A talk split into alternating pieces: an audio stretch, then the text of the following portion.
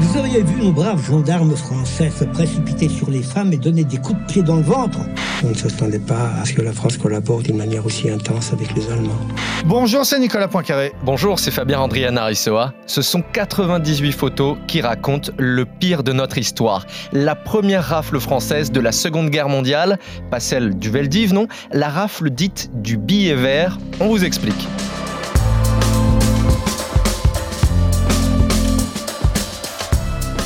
3700 juifs raflés sous le régime de Vichy et une histoire presque retombée dans l'oubli. La vie de ces juifs étrangers est réapparue à la faveur d'un incroyable hasard Trois bonnes raisons d'écouter ce podcast avec Nicolas. On va vous raconter ce qui s'est passé exactement ce 14 mai 1941 à Paris et, ce que sont devenus les Juifs qui ont été arrêtés ce jour-là.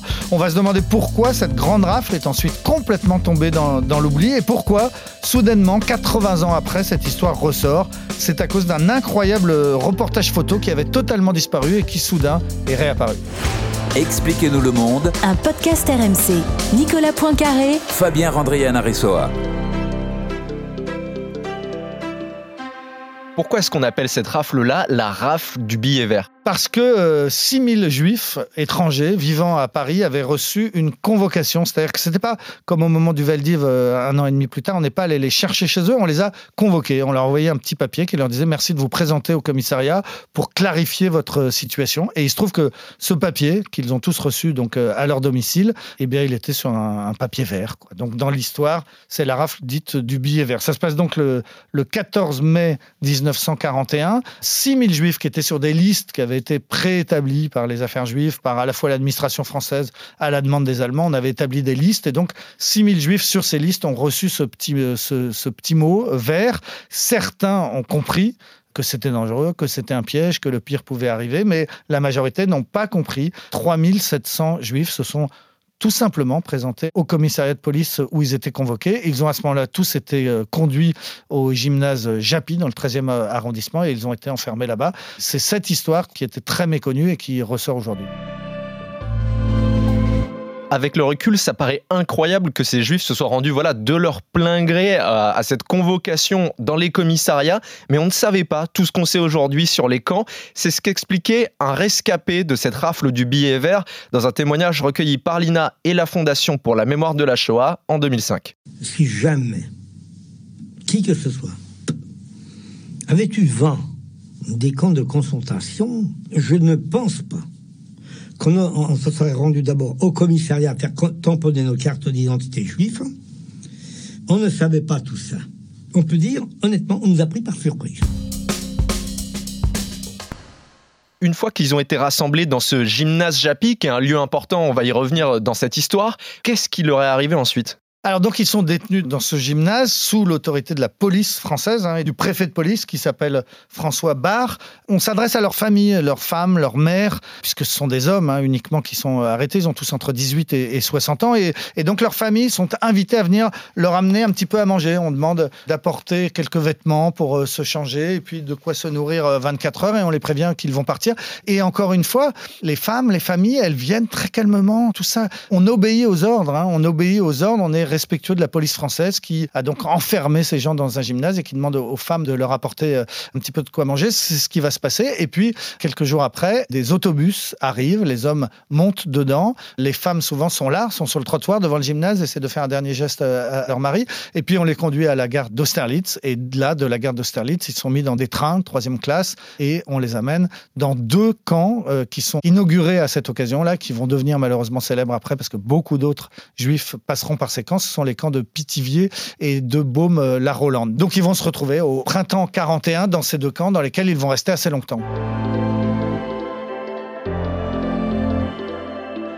Et il faut bien insister sur les conditions de vie horribles qui étaient celles dans ces camps de Pithiviers et de Bonne-la-Rolande. Oui, ce sont des baraquements hein, avec une nourriture absolument épouvantable, avec des gendarmes français donc qui montent euh, la garde. Hein. Tout ça a été ordonné par les Allemands, mais tout ça est encore une fois réalisé par des fonctionnaires euh, français. Et ça va durer assez longtemps parce qu'en fait, ils vont rester plus d'un an dans ces camps. Alors, les gendarmes, au fur et à mesure, ont été remplacés par des douaniers ou par des fonctionnaires euh, à la retraite, donc les conditions vont un petit peu se détendre. Ce qui est très étonnant, et ce qu'on euh, apprend notamment dans le grand récit de, Benoît Hopkins dans Le Monde, c'est que il va y avoir des permissions de sortie ou des droits de visite pour des familles qui viennent de Paris. Il y a des prisonniers, donc des juifs détenus dans ces camps qui sont autorisés à aller faire les moissons parce que les paysans du coin en Sologne ont, besoin de bras pour les, moissons. Donc ils vont sortir et, sagement revenir. Il y a même un des futurs déportés, donc qui est le père du philosophe Alain Finkielkraut, qui va avoir une permission de sortie et qui va au moins une fois, mais peut-être même plus, rejoindre sa famille à Paris. Il a le droit pour 48 heures de rejoindre. Il va à Paris, il voit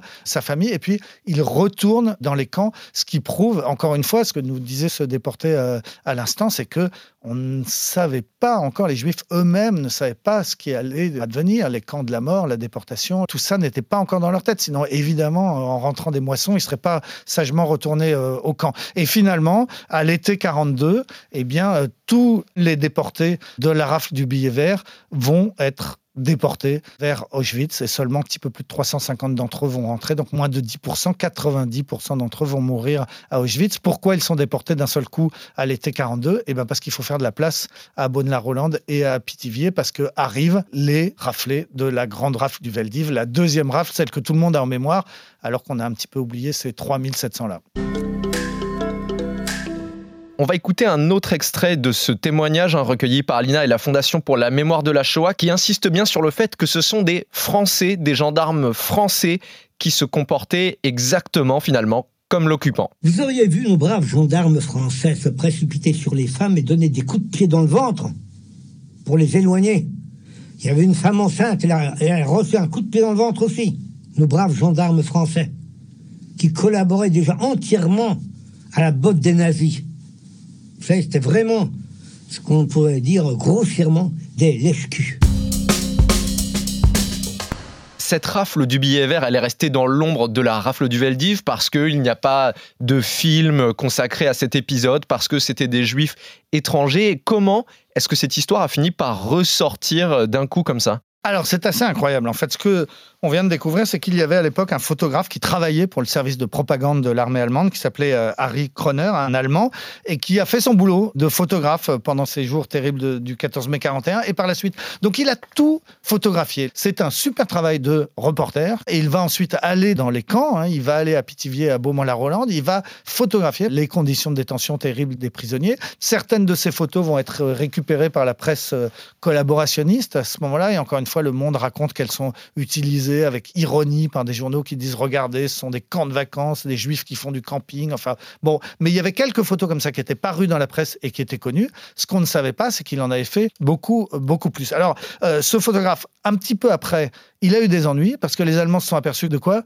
Que son père était juif, manque de peau. Donc il a été retiré de l'armée allemande, il a été renvoyé à Berlin, son laboratoire et son studio lui ont été euh, confisqués et il a été envoyé punition pour devenir ouvrier sur la construction du mur de l'Atlantique. Ensuite, en 1946, il revient en Allemagne, il reprend son boulot de photographe, il va devenir un photographe relativement connu qui va notamment euh, photographier des stars de cinéma. Et puis en 89, il va verser euh, toutes ses archives, un million clichés à fond de la ville de Berlin. Sauf que, effectivement, il y a 200 planches contact euh, qui ont réapparu très récemment. Il y a 10 ans, elles avaient été achetées par un brocanteur normand dans une foire à Reims. Le brocanteur avait gardé ça dans un coin, il avait un peu oublié. Puis un jour, il a lu un reportage sur cette affaire. Il s'est dit, mais j'ai les photos qui correspondent. Il a pris contact avec des experts, avec des historiens. Et puis finalement, heureusement, eh bien, c'est euh, le mémorial de la Shoah qui a récupéré ces images.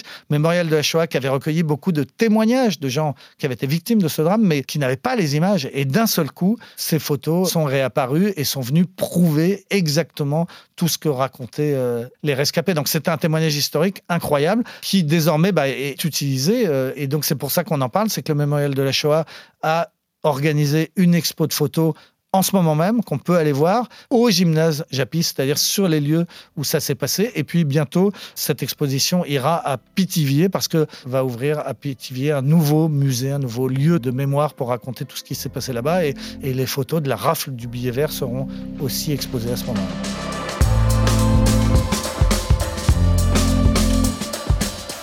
C'est la fin de ce nouvel épisode d'Expliquez-nous le monde. Merci à vous de l'avoir suivi. Si ce podcast vous a plu, abonnez-vous. Nous sommes sur toutes les plateformes de streaming, le site et l'application RMC. Parlez-en autour de vous. Prenez soin de vous. À la semaine prochaine. À la semaine prochaine, Fabien.